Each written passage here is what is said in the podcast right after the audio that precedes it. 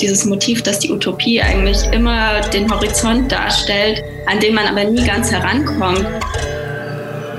Ich glaube, wir werden zunehmend an den Punkt kommen, angesichts der globalen Herausforderungen, angesichts des Klimawandels, dass wir gar nicht darum umhin können, uns eine radikal andere Welt vorstellen zu müssen. Offline, der Podcast der HFG Offenbach. Herzlich willkommen zur sechsten Folge des Podcasts Offline, in dem wir über die großen Fragen zur Zukunft sprechen. Mein Name ist Felix Kosok, euer Podcast-Host. Und heute bin ich hier nicht alleine, sondern Ellen Wagner vom kuratorischen Team ist mit dabei als Co-Moderatorin. Hallo Ellen. Hallo Felix. Heute haben wir einen Gast hier im Podcast, mit dem wir über das große Thema Utopie sprechen wollen. Und da steckt natürlich eine Menge Zündstoff drin, wie wir auch schon in der Diskussion über Manifeste für Designhochschulen gemerkt haben. Also die Verbindung von der Moderne zu unserer Gegenwart, die großen Zukunftsvisionen, die wir vielleicht brauchen oder vielleicht auch nicht. Und natürlich damit implizit auch immer die Frage, wie politisch die Kunst eigentlich ist. Der Gast ist Sebastian Mühl, Kunst- und Medienwissenschaftler sowie selber auch Künstler und er promovierte an der Hochschule für Gestaltung in Offenbach genau zu diesem Thema, zu Utopiekonzepten in der Gegenwartskunst. Hallo Sebastian. Hallo, freut mich dabei zu sein. Um ins Gespräch zu kommen, eine erste Frage, da wir ja hier im Zukunftspodcast der HFG sind. Was ist denn dein Lieblings-Science-Fiction-Film? Mein Lieblings-Science-Fiction-Film ist tatsächlich äh, keine Utopie, sondern äh, eine Dystopie. Blade Runner, würde ich äh, mal so ganz spontan sagen, ja. Ja, über den Film haben wir auch schon viel gesprochen. Jonas Deuter hatte den auch als Referenz genannt. Um ins Thema einzusteigen, wenn du ein eigenes Manifest verfassen könntest für eine Hochschule, für eine künstlerische Bewegung, für eine Partei vielleicht nicht, aber eben ein neues Manifest verfassen könntest, welchen Slogan würdest du diesem Manifest voranstellen? Äh, ja, das ist äh, gar nicht so eine einfache Frage. Ich ähm, bin selbst äh, tatsächlich auch eher skeptisch, was äh, Manifeste für zukünftige Utopien betrifft. Aber ich denke, gerade im Angesicht der gegenwärtigen Situation der Pandemie, die uns klargemacht hat, inwieweit wir alle global eben auch zusammenhängen und äh, auch angesichts des Klimawandels, der ja auch eine globale Herausforderung ist, denke ich, äh, dass ein Manifest für die Zukunft schon darauf fokussieren sollte, so etwas wie eine globale Menschheit wieder zu adressieren, vielleicht so etwas wie eine globale Empathie auch zu entwickeln, ein Manifest für eine globale Empathie. Also Slogan globale Empathie. Empathisiert euch. Finde ich gut. Das klingt sehr gut. Ja, ich würde sagen, wir starten damit nämlich auch schon ins Thema. Deswegen habe ich ja die Frage vorangestellt. Wir wollen ja heute über Utopiekonzepte nicht nur in der Gegenwartskunst sprechen, sondern auch allgemein ein bisschen über die Utopie an sich und somit auch über das Verhältnis von Zukunft und Vergangenheit.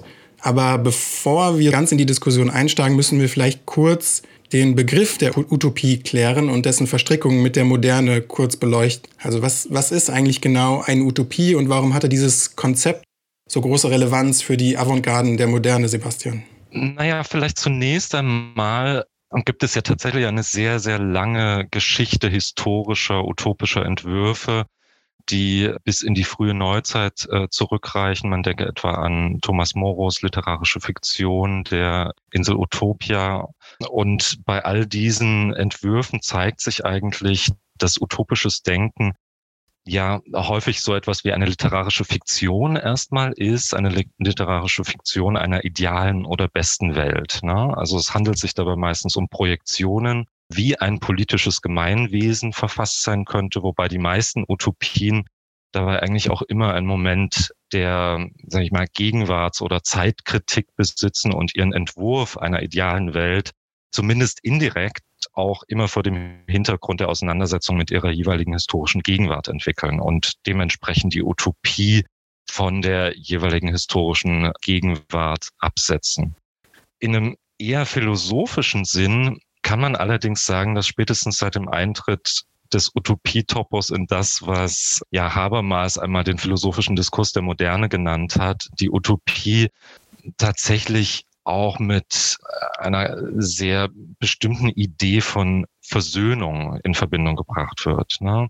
Und diese Versöhnung wird häufig dann eben auch geschichtsphilosophisch verstanden als ein zukünftiger Zustand der Menschheit, die die heraufziehenden Pathologien der Moderne, insbesondere eben der bürgerlichen und der kapitalistischen Gesellschaft der Moderne, überwunden hat. Ne? Und äh, da spricht man dann eben häufig davon, dass dieser Versöhnung, versöhnte Zustand einer zukünftigen Menschheit eben gerade die äh, Fragen der Entfremdung, der Verdinglichung im gegenwärtigen Kapitalismus überwunden hat damit zusammenhängt, ist dann eben auch zu sagen, ne, oder wird eben auch deutlich, inwiefern die, die Utopie mit der Moderne selber zusammenhängt, nicht? Weil gerade eben seit dem Beginn der Fortschrittsnarrative der Moderne, seit der Aufklärung gewissermaßen am Ende des 18. Jahrhunderts, die Moderne eben zu äh, langsam zunehmend utopisch eben aufgeladen wird als ein Fortschrittsdenken, ja, das gewissermaßen zunehmend auf einen Zustand von Befreiung oder Freiheit der Menschheit setzt. Und da lassen sich ähm, insbesondere in der philosophischen Tradition, ausgehend vom deutschen Idealismus, eine ganze Reihe von Autoren finden, angefangen von Schiller über Hegel bis hin zu Marx.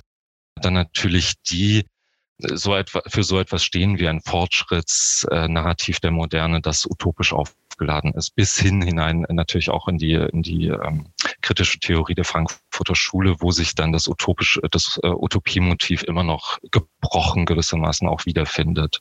Ja, insofern hat äh, die Frage nach der Utopie auch immer eine Verwicklung äh, oder thematisiert immer auch die Frage nach dem Stand der Moderne oder wie wir die Moderne eben verstehen als ein Narrativ oder als eine Geschichte, die selber aus heutiger Sicht möglicherweise gescheitert ist, als eine Geschichte, die, die aus heutiger Sicht fortzuschreiben wäre. Und natürlich hängt darin dann auch die, die Auseinandersetzung um die künstlerischen Avantgarden, ne, die dieses Fortschrittsmotiv, dieses utopische Motiv ähm, äh, natürlich auch in sich aufgenommen haben und auf eine eigene Weise daran gearbeitet haben, so etwas wie ja eine Utopie äh, zu realisieren. Vielleicht kann man sogar noch mal einen Schritt zurückgehen oder worüber ich noch mal nachgedacht habe.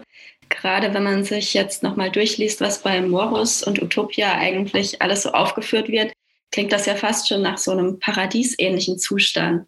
Wobei Paradies ja wirklich auch noch mal eine andere Vorstellung ist. Ein Paradies ist ja meistens ein, ein Zustand, eine, ein Raum, eine Zeit, ähm, die jenseitig verortet ist, könnte man fast schon sagen oder kann man sagen was, was irgendwie eine andere Beziehung zur Realität natürlich darstellt als die Utopie, die wirklich bewusst oder explizit im Diesseits verortet ist, die aber vielleicht auch ähm, nie zu erreichen ist. Also dieses Motiv, dass die Utopie eigentlich immer den Horizont darstellt, an den man aber nie ganz herankommt.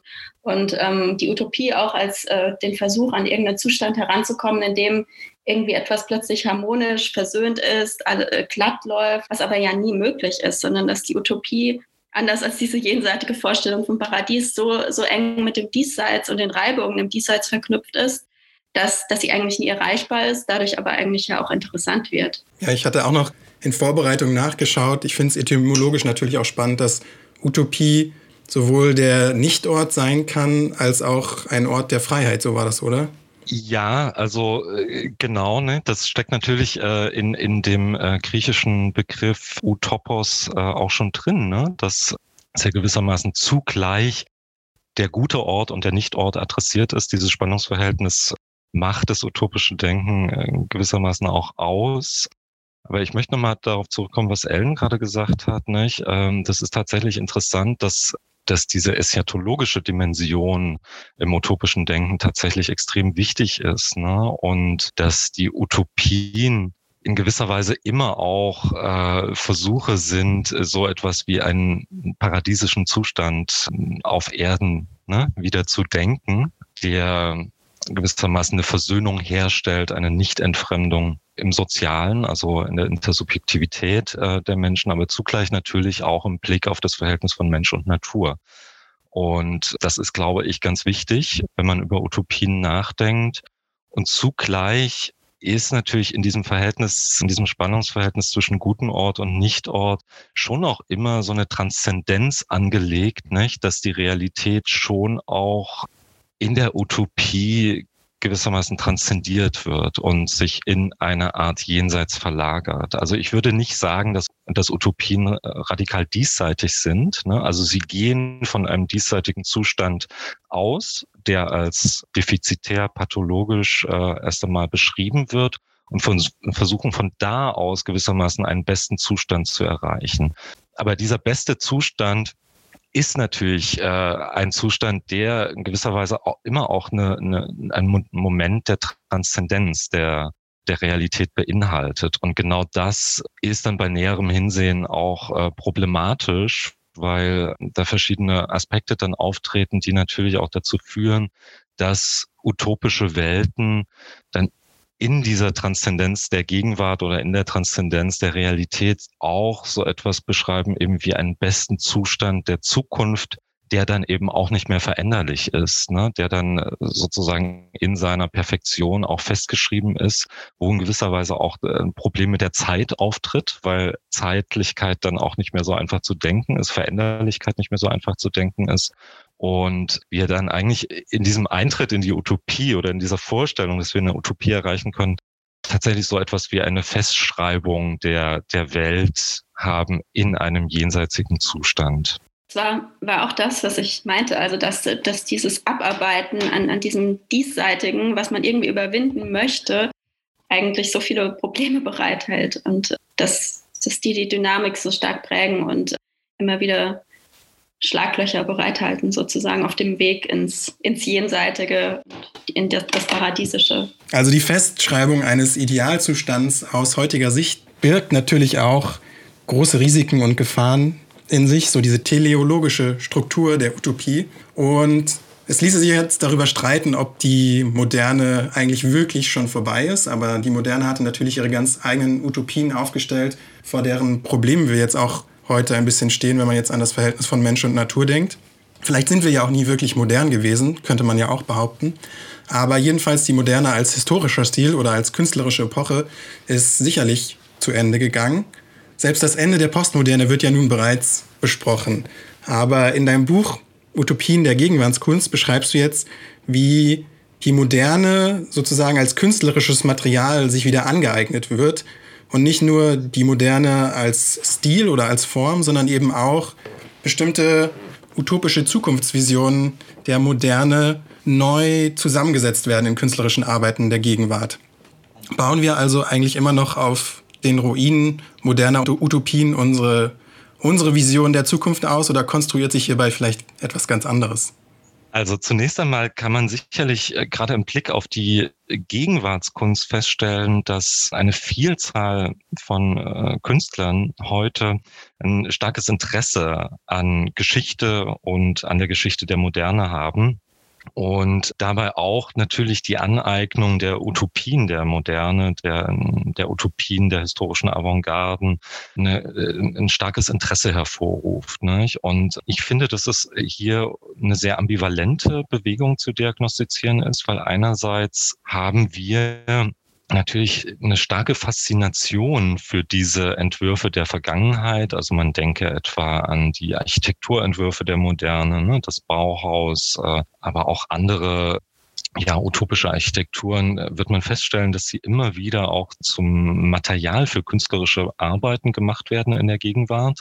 Und das stellt natürlich auch die Frage nicht, warum ist es eigentlich so? Mir scheint, dass die Gegenwartskunst natürlich auch immer auch ein Stück weit ein Symptom davon ist oder ein, ein Stück weit thematisiert, was uns heute in der Gegenwart fehlt. Und man könnte nun natürlich auf der einen Seite sagen, dass wir in der Gegenwart auch ein Stück weit in einer Zeit leben, die selbst schon von den Utopien der Moderne Abstand genommen hat, äh, dass uns heute so etwas fehlt wie Zukunftsvisionen, dass wir nicht so wirklich mehr an radikale utopische Entwürfe glauben, vielleicht natürlich auch zu Recht, ne? dass das aber gleichzeitig auch so etwas gibt wie einen Mangel an Vorstellungsvermögen, uns äh, gewissermaßen vorstellen zu können, dass die Gegenwart auch ganz anders sein könnte. Ne? Und ich glaube, die Gegenwartskunst thematisiert dies, indem sie gewissermaßen den Blick zurück auf die historischen Avantgarden, auf die Utopien der Moderne lenkt und gewissermaßen dort auch versucht, die unabgegoltenen Potenziale des Vergangenen produktiv zu machen, ein Stück weit auch darauf hinzuweisen, dass die Utopien der Moderne nicht einfach nur gescheitert sind, äh, sondern dort eben auch produktive Momente liegen, an die man aus heutiger Sicht noch anschließen könnte. Auf der anderen Seite ist es natürlich auch interessant zu sehen, dass gerade im Blick zurück auf die vergangenen Utopien auch so etwas deutlich wird wie ein widersprüchliches Moment am utopischen Denken selbst. Ne? Weil ähm, tatsächlich viele künstlerische Werke, die den Blick zurücklenken auf ähm, die ruinös gewordenen utopischen Bauwerke, sagen wir mal, der Moderne. Also ich denke hier zum Beispiel an die Werke von Tacita Dean oder auch von David Malikovic, dann wird daran, dann wird in diesen Werken eben deutlich, ne, dass die utopischen Manifestationen der Vergangenheit hier immer als Ruine sichtbar werden. Und das zeigt gewissermaßen ein ganz interessantes Spannungsmoment, denn wie ich ja vorhin schon auch äh, kurz angedeutet hatte, zielt die Utopie ja gewissermaßen immer auf so etwas wie einen außerhistorischen oder transhistorischen Zustand. Ne. Sie versucht gewissermaßen einer besten Welt eine finale Form zu geben. Und genau in dem Moment, wo nun diese Form selbst historisch wird, wo sie selbst zur Ruine wird, zeigt sich gewissermaßen so etwas wie eine Widersprüchlichkeit, ne? ein, ein Scheitern einerseits der Utopie und andererseits eben auch äh, dieser historische Index, der, der, der an den utopischen Formen selbst sichtbar wird. Das heißt, diese Praktiken der Gegenwartskunst, ne, die häufig sozusagen auch unter dem Stichwort der Historiografien firmieren, haben tatsächlich eine sehr ambivalente Haltung gegenüber den Utopien der Moderne. Einerseits gibt es da dieses faszinierte Moment des sich Abarbeitens an der Vergangenheit nochmal. Andererseits sind das aber keine affirmativen Entwürfe, die jetzt sagen, wir müssen zurück zu den Utopien der Moderne, sondern es geht vielmehr darum, wirklich auch diese Historizität der vergangenen Utopien festzuhalten und darin eigentlich auch zu sagen, das utopische Denken hat per se ein Problem mit Geschichte und mit Geschichtlichkeit, also mit, mit, mit Veränderlichkeit.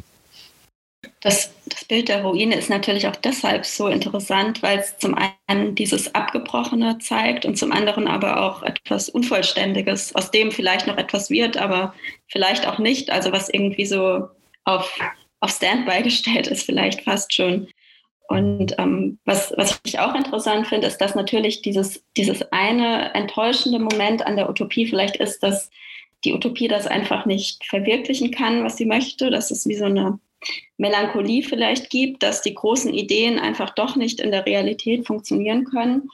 Was darüber hinaus ja aber auch noch geht, ist das, was du auch beschrieben hast, ich äh, zitiere das mal, als das Problem. Also die Utopie bleibt ein Problem, schreibst du. Sie erweist sich häufig selbst noch dort unbewusst als herrschaftlich und exklusiv, wo sie sich als herrschaftsfreie Praxis und als präfiguratives Modell eines egalitären Kollektivs versteht.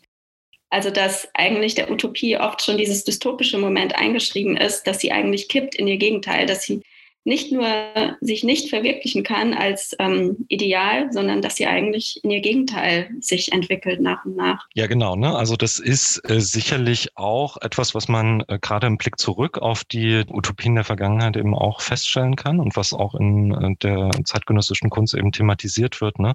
dass die Utopien irgendwie auch in ihr Gegenteil kippen sobald ihnen so etwas wie eine Form in der Welt selbst gegeben wird. Ne? Das kann man am Beispiel der Architektur äh, nachvollziehen ne? und ähm, anhand des Diskurses über das Scheitern der modernistischen Architektur. Das kann man natürlich aber auch anhand der, des Scheiterns der gesellschaftlichen Utopien nachvollziehen. Stichwort Sozialismus, ne? die Geschichte des Sozialismus im, im 20. Jahrhundert. Insofern ist natürlich auch der Blick zurück auf das Scheitern der utopischen Vision des 20. Jahrhunderts natürlich auch nie ganz zu trennen von der Totalitarismuskritik, klar.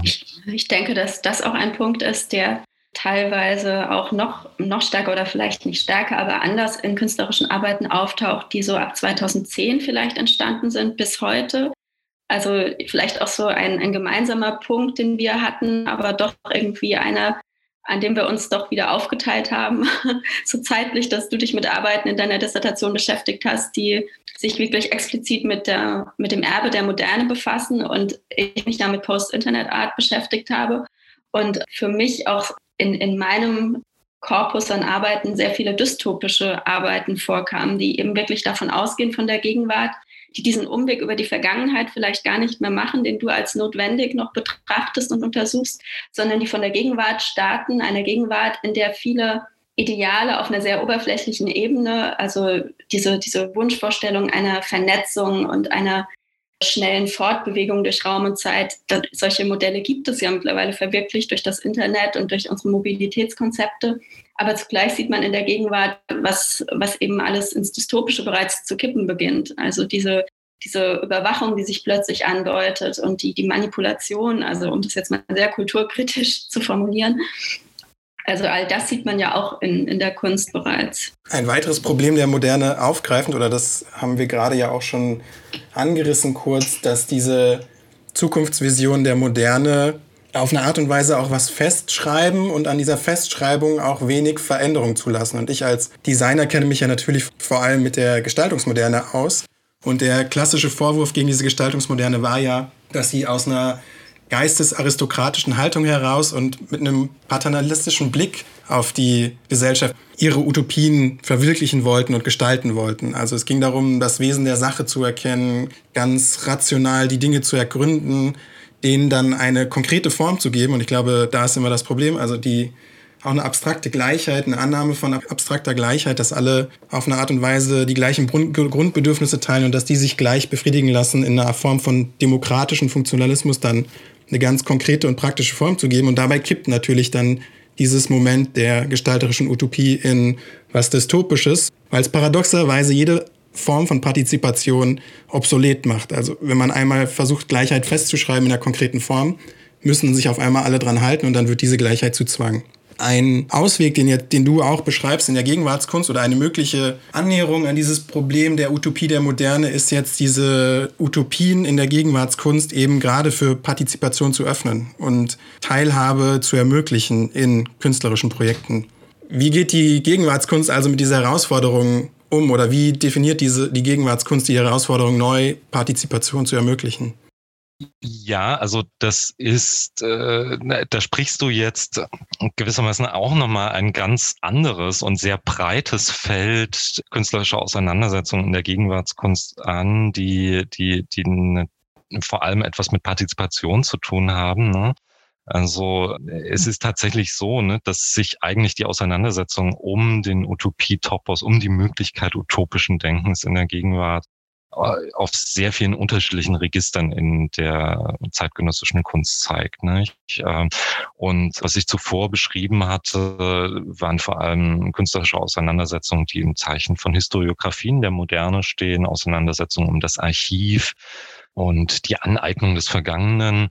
Äh, dann gibt es natürlich aber eben auch das breite Feld partizipatorischer künstlerischer Einsätze. Ne? Und interessanterweise zeigt sich aber auch hier vor allem in einigen ja, kunsttheoretischen oder kunstkritischen Schriften äh, zur partizipatorischen Kunst, dass auch hier das Erbe der utopischen Moderne auf eine ganz bestimmte Weise eben produktiv zu machen versucht wird. Und da sehe ich tatsächlich auch einen Unterschied äh, noch einmal zu den Fragestellungen von um Partizipation in der Gestaltung.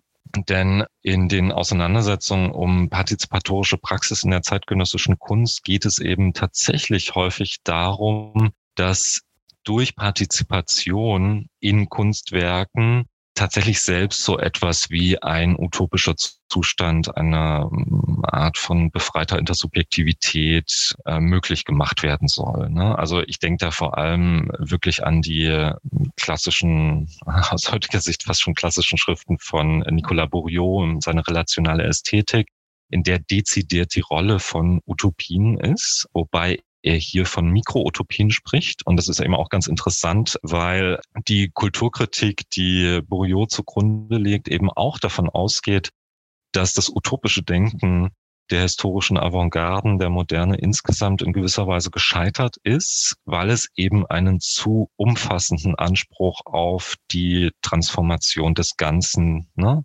hatte und damit eben die Probleme des Paternalismus ne, und der Gestaltung oder ja, äh, utopischen Gestaltung für alle eben beinhaltete. Ne. Und was er nun vorschlägt, ist gewissermaßen so etwas wie eine Vielzahl kleiner Utopien in der Kunst, die dieses Problem des, des, äh, des Paternalismus auf eine bestimmte Weise dann umgehen können.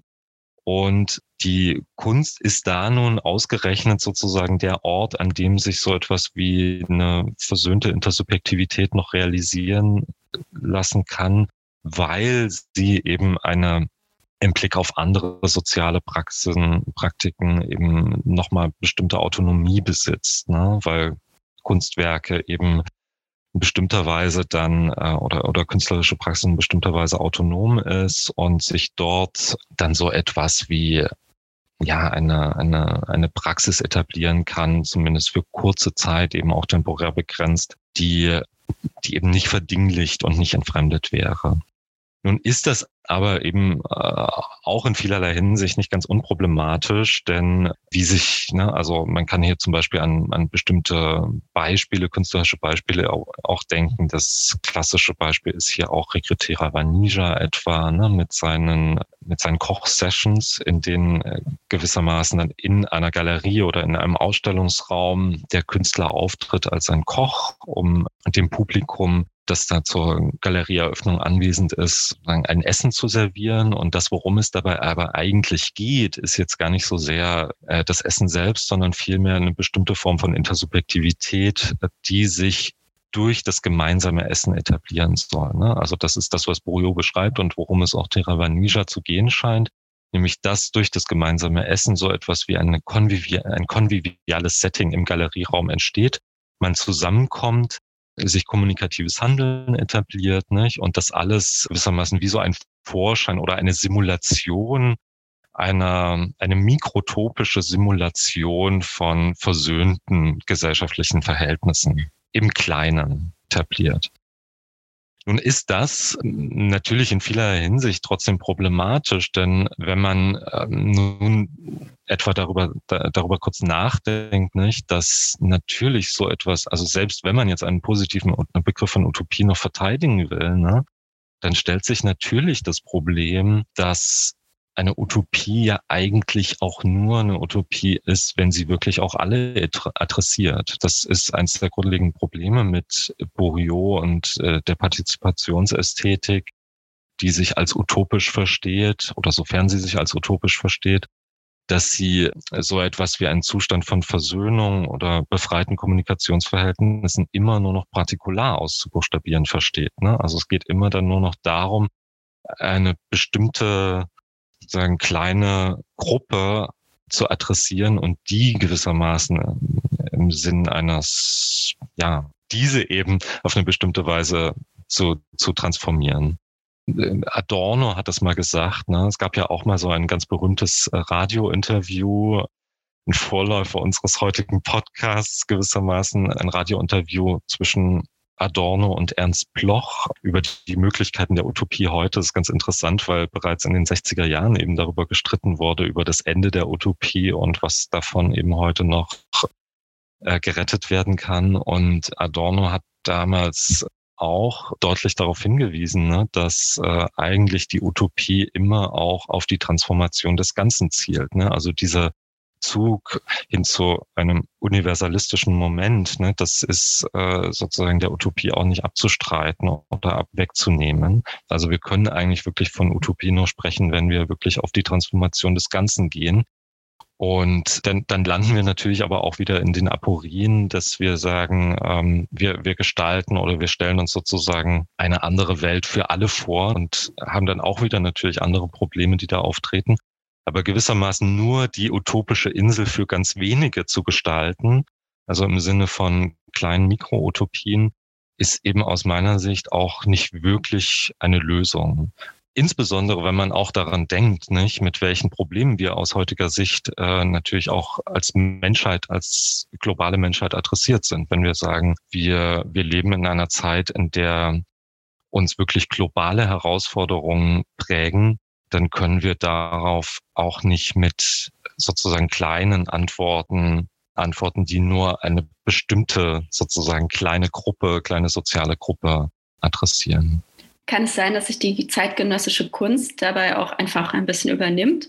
Also ich denke nur daran, dass für uns alle ja die Kunstwelt so unglaublich wichtig ist, weil wir uns alle in ihr bewegen, seit Jahrzehnten bewegen. Wir leben dort, wir arbeiten dort.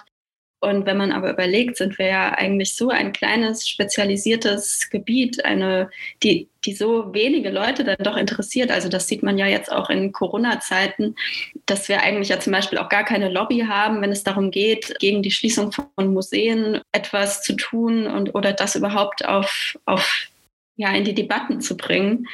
Also frage ich mich auch, ähm, was kann die Kunst eigentlich selbst in diesen äh, Mikrotopien von, von Bourriot oder auch in, also ich sehe vielleicht diese Bewegung jetzt momentan vielleicht sogar eher in Vermittlungsprogrammen. Also es gibt vielleicht weniger Künstler, die weniger, äh, die wirklich so Bourriosche Arbeiten machen.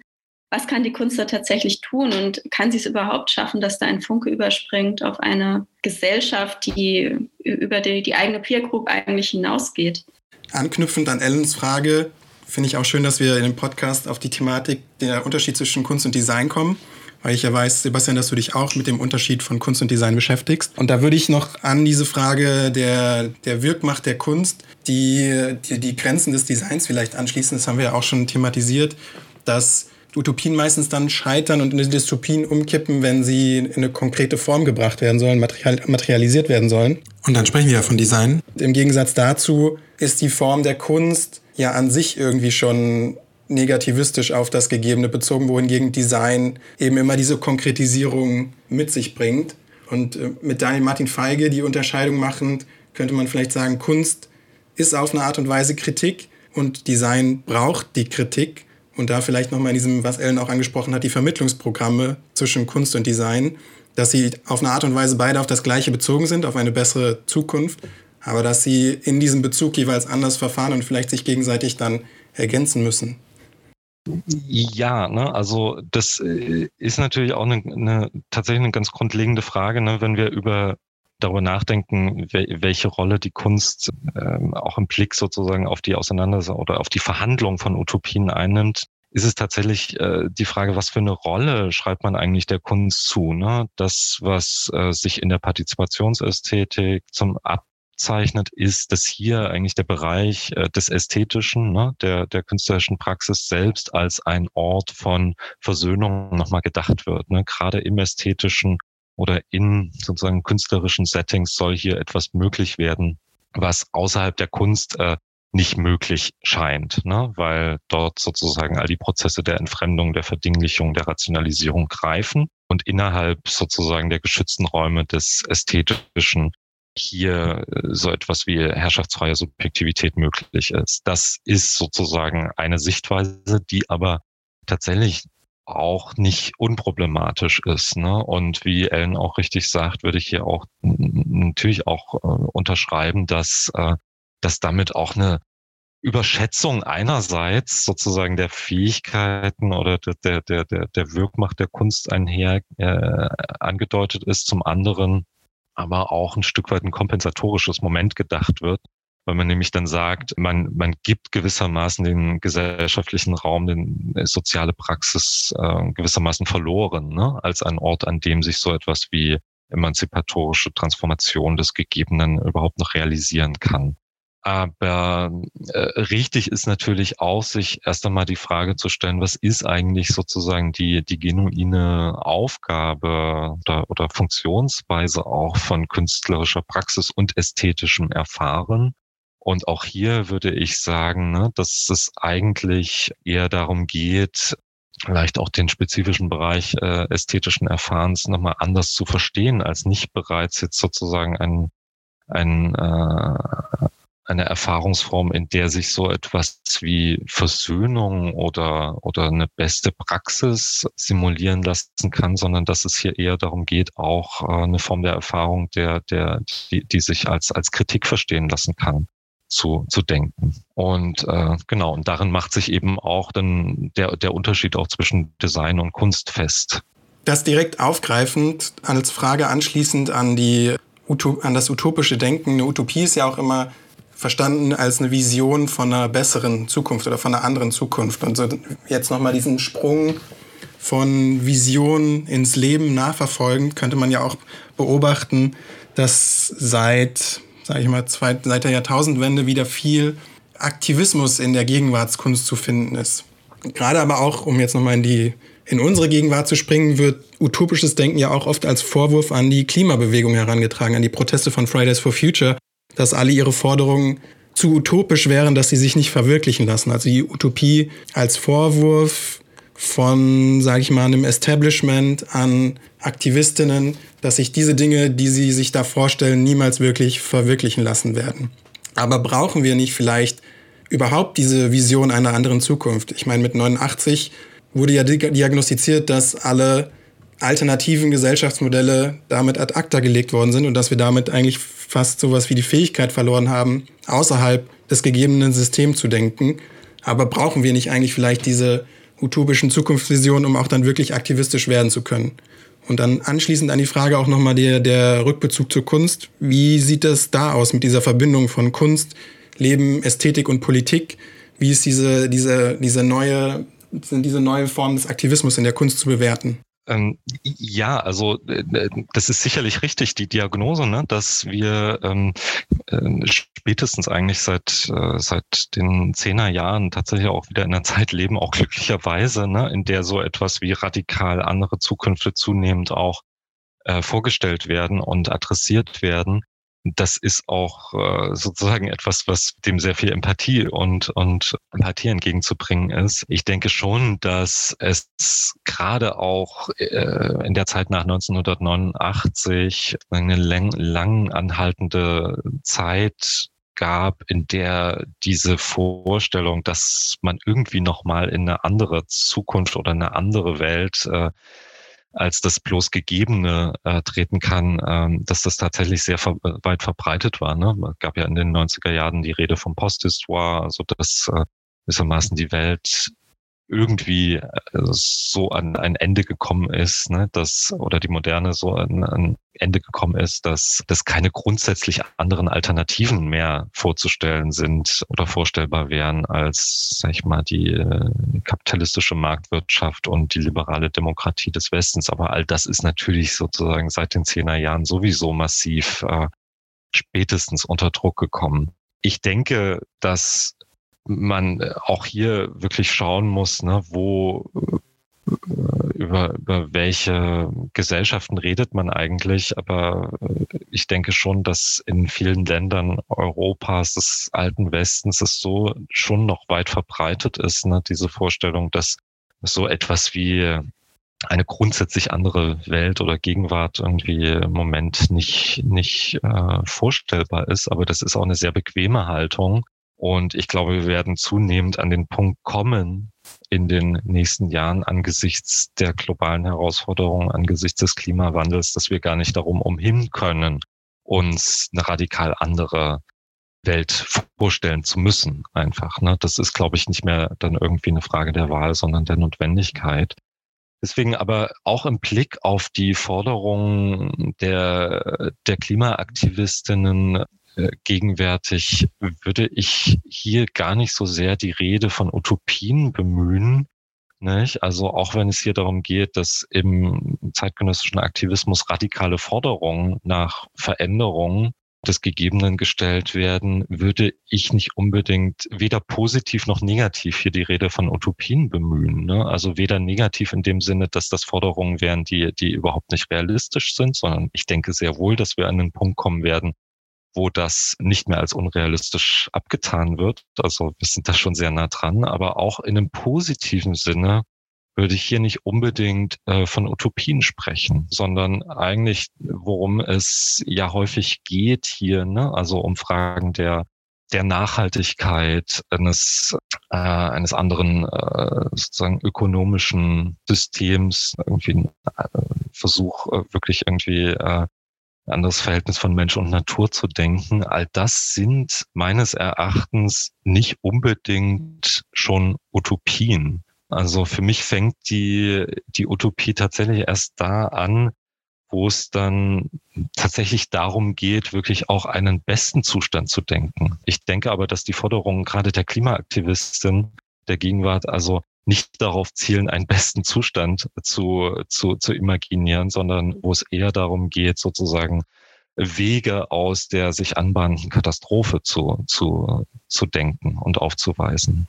Also ähm, vielleicht geht es hier dann auch eher darum, dass man in den radikalen Forderungen, die äh, heute etwa von Fridays for Futures gestellt werden, die ich überhaupt nicht so radikal finde, ehrlich gesagt, sondern eher einfach notwendig, dass es hier darum nicht darum geht, äh, uns schon den Weg für die Erfüllung eines besten Lebens zu, zu geben, sondern eher die Bedingungen aufzuweisen, dass wir überhaupt äh, sinnvollerweise auf diesem Planeten überleben können. Auch im Blick gerade auf äh, die Kritik, die an, sagen wir mal, Fridays for Futures vielleicht geübt wird, in dem Sinne, dass man sagt, ach, das sind ja Utopien, die sind gar nicht realisierbar, kann man ja auch in die Vergangenheit zurückschauen ne, und sagen, es gab äh, in der Geschichte der Moderne so viele Entwicklungen, die vormals als utopisch betrachtet wurden. Man denke etwa an das, an die Reise zum Mond, ne? also dass man mal irgendwann auf den Mond fliegen könnte. Ne? Das war auch eine Utopie und irgendwann wurde sie eingelöst und ist heute überhaupt nicht mehr utopisch. Ne?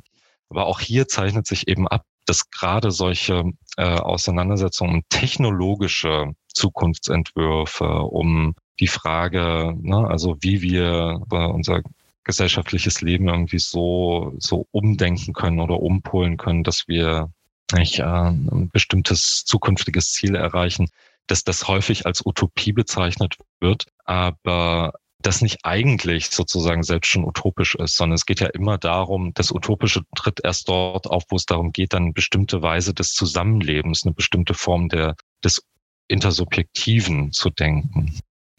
Vielleicht auch noch mal kurz zum Verhältnis von Aktivismus und Kunst oder zu der Frage, Felix, die du gestellt hast, wie es sich eigentlich mit den aktivistischen Tendenzen in der gegenwärtigen Kunstpraxis verhält. Also ich finde das Interessante an der Frage ist ja auch, inwiefern man wirklich innerhalb der Kunst schaut, wie, wie viel Aktivismus oder welche Art von Aktivismus, einen wie inhaltlich gefüllten Aktivismus man dort beobachten kann oder auch ob man versucht, eine Grenze zwischen Aktivismus und Kunst zu ziehen und eben sagt, naja, Aktivismus ist das eine, das ist wirklich so Politik, also da stellt man wirklich harte Forderungen und beobachtet, was passiert, beschreibt das und ähm, ja, stellt von dort aus seine mehr oder weniger utopischen und realitätsnahen Forderungen.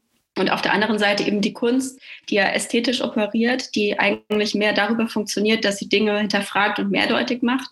Auch das ist ja ein Topos, der irgendwie sehr sehr oft schon diskutiert wurde, inwiefern die Kunst sich für Aktivismus überhaupt eignen kann oder welche Mischformen es da geben kann. Auch die Frage, die von, von Bruno Latour aufgebracht wurde oder auch von David Chosselet zuletzt, ob, ob diese Eigenart der Kunst, sich so undeutlich auszudrücken, ob das tatsächlich ein Vorteil ist in der heutigen Welt, wo wir überall von Fake News umgeben sind. Das ist natürlich eine sehr steile These oder eine sehr steile Frage, ähm, die sehr viel zusammenzieht, was irgendwie doch sehr unterschiedlich ist. Aber diese Frage stellt sich, denke ich, schon immer wieder und verstärkt jetzt auch im Heute. Vielleicht eignet sich die Kunst ja gar nicht für die radikalen Brüche, die von den modernen Utopien anvisiert worden sind. Oder das war ja vielleicht auch immer der Fehler von den modernen Utopien oder nicht der Fehler. Aber diese in der Konkretisierung der Utopie liegt eben immer das Potenzial, dass sie irgendwie dystopisch wird. Kunst in Leben zu überführen, war ja sozusagen die große Utopie der Moderne. Und vielleicht ist da aber auch ein Korrektiv daran, eben diese, dieses Starkmachen, dass die Kunst gerade eine Distanz auch dazu bewahrt und sich die Freiheit rausnimmt, uneindeutig zu verfahren oder kritisch zu verfahren oder Mehrdeutig Mehrdeutigkeiten anzuziehen.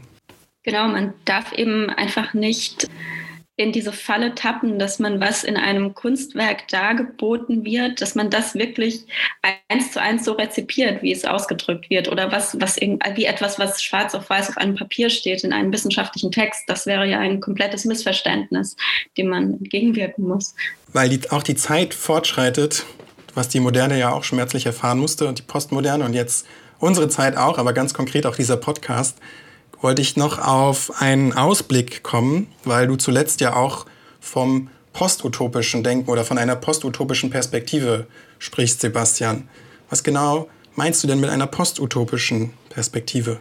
Naja, also eine postutopische Perspektive ist, ist tatsächlich bezeichnet auf eine bestimmte Weise einfach die Idee, dass wir zu Recht und aus guten Gründen auch Abschied nehmen sollten von einem utopischen Denken, das notwendigerweise eigentlich auf so einen Zustand bester kommunikativer Verhältnisse, ne, bester Intersubjektivität zielt.